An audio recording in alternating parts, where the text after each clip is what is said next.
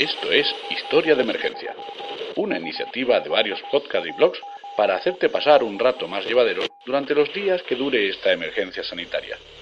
Te narraremos diariamente relatos, hechos, personajes y curiosidades de la historia para acompañarte en estos momentos difíciles. Queremos poner nuestro granito de arena para ayudarte a dar lo mejor de ti mismo durante estos tiempos excepcionales. Espero que te guste.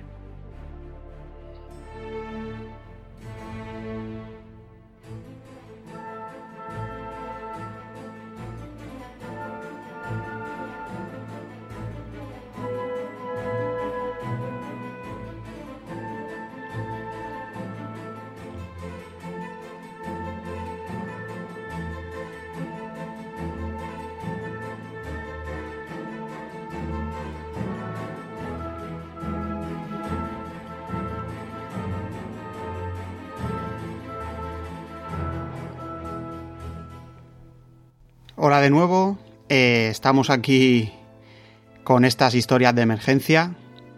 Eh, espero que estéis todos bien. Hay que seguir ahí al pie del cañón.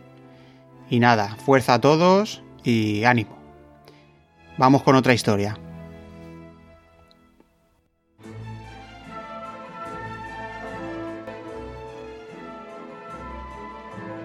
El 12 de septiembre de 1683, un día de finales de verano de un azul excepcional, casi sedoso, la campanilla de la ermita de Calember lanzó al aire su tañido agudo, excitado, hacia las 8 de la mañana. La cima roturada por encima del bosque de Viena está cubierta de grandes tiendas de campaña de general y vivaques. Caballistas de enlace galopan de un lado a otro y las tropas están acantonadas y apretujadas a lo largo de las lindes de los bosques y sobre los prados de las laderas. Los grandes señores abandonan ahora la minúscula iglesuca donde han rezado y donde han oído la misa. Entre ellos, Juan Sobieski, rey de Polonia, Luis de Baden, llamado Luis el de los turcos, el duque Carlos de Lorena y muchos otros príncipes generales y ministros alemanes, polacos y austriacos. La mayor parte de ellos lleva ondulantes pelucas alons, pero también los relucientes petos de campaña, espadines, pistolas de arzón y maza de combate.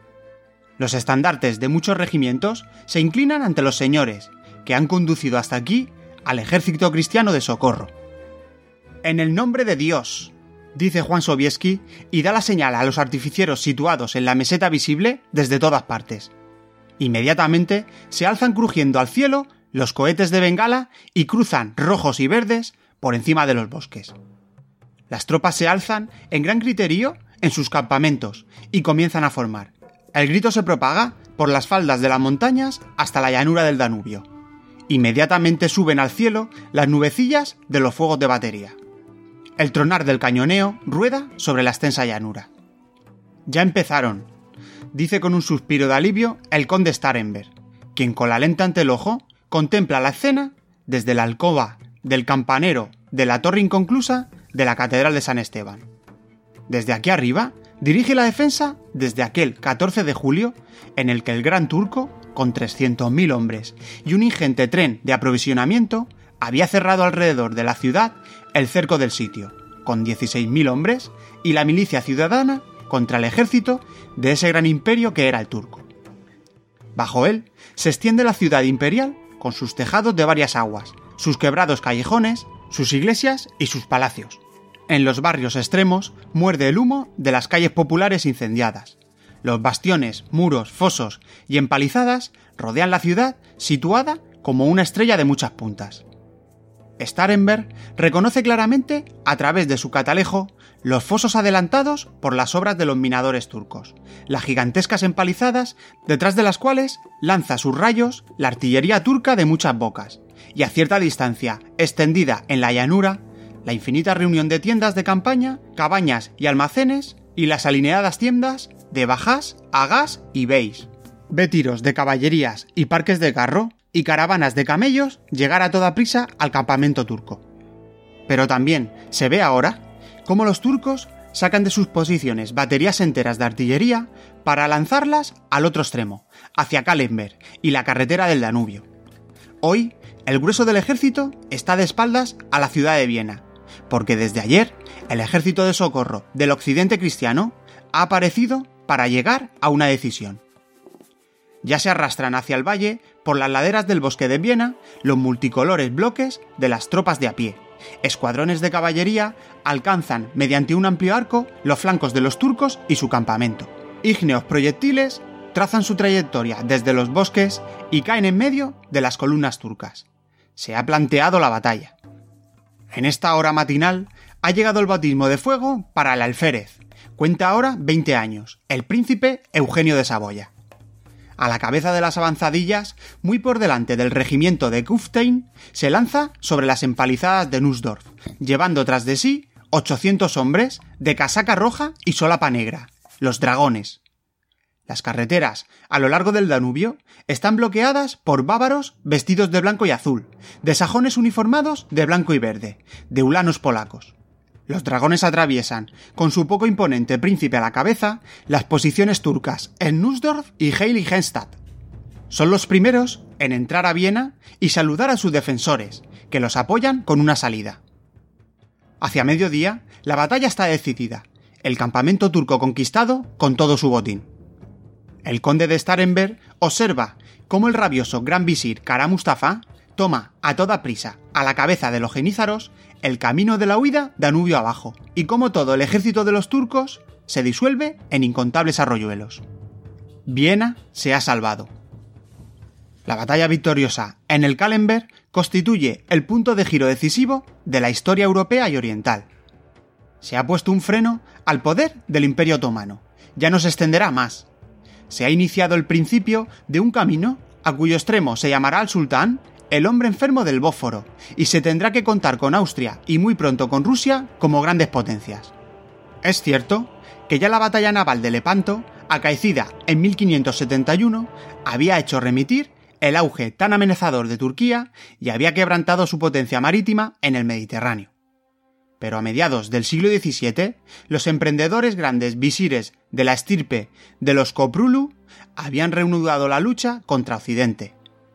Durante 20 años, habían mantenido guerra contra la ya cansada Venecia hasta 1669 y extraído la isla de Creta del imperio de San Marcos. Al mismo tiempo, estallaba en los Balcanes la Gran Guerra Turca contra Austria, desde 1663 a 1699, por la posesión de Transilvania. Luis XIV de Francia, que conducía en Renania y en los Países Bajos sus guerras de rapiña y quería distraer el poder imperial austriaco hacia Oriente, soltó su perro guardián de Constantinopla y apoyó el ataque turco contra el corazón de Occidente. De modo que ya en 1663 penetró en Moravia un ingente ejército turco. Las saqueadoras hordas de Anatolia y los Balcanes sudorientales inundaron Hungría e incluso algunas regiones de Carintia. En 1683, el gran visir Kara Mustafa llegó con el grueso de sus tropas a Viena, comenzó un asedio terrible. Los turcos merodeaban por los bosques hasta el Inn y la Austria superior. Entonces, finalmente, príncipes alemanes y el rey católico de Polonia determinaron acudir en auxilio del emperador en su precaria situación. Una vez liberada Viena, nace, del mismo énfasis de la victoria, el contraataque. En las luchas que ahora vendrían, se distinguirían en el este sobre todo dos hombres, el príncipe elector Max Emanuel, a quien llaman el príncipe elector azul, y que acaudilla a sus bávaros en la victoria de Moax en 1687 y en la conquista de Belgrado en 1688, y el príncipe Eugenio de Saboya, que asciende a mariscal y jefe del Consejo de Guerra e incluso a emperador secreto. Después de haber vencido destructoramente a los turcos en 1697 en Cenna, la paz de Karlowitz extiende el poder de Austria sobre Hungría, parte de Serbia y Transilvania. La Rusia del zar Pedro el Grande aprovecha la época de debilidad turca y asalta en 1696 la fortaleza de Azov. Los rusos retornan a las tierras rusas. Paso a paso ocupan Ucrania, la costa del Mar Negro y todas las estribaciones del Cáucaso. El mundo ya no volvería a ser igual. Muchas gracias a Gerión de Contestania de la Biblioteca de la Historia por este audio. Colaboran con esta iniciativa Perdidos en el éter. Pasaporte Ignotia. De Historia Fabulis. Cátedra Cultura. La Biblioteca de la Historia. Niebla de Guerra. Casus Belli Podcast. Motor y al aire. Victoria Podcast. La Tortulia Podcast. Por tierra, mar y aire. La Biblioteca Perdida. Agradecemos la difusión. Si eres podcaster y quieres unirte y participar, ponte en contacto con cualquiera de los podcasts que hemos nombrado.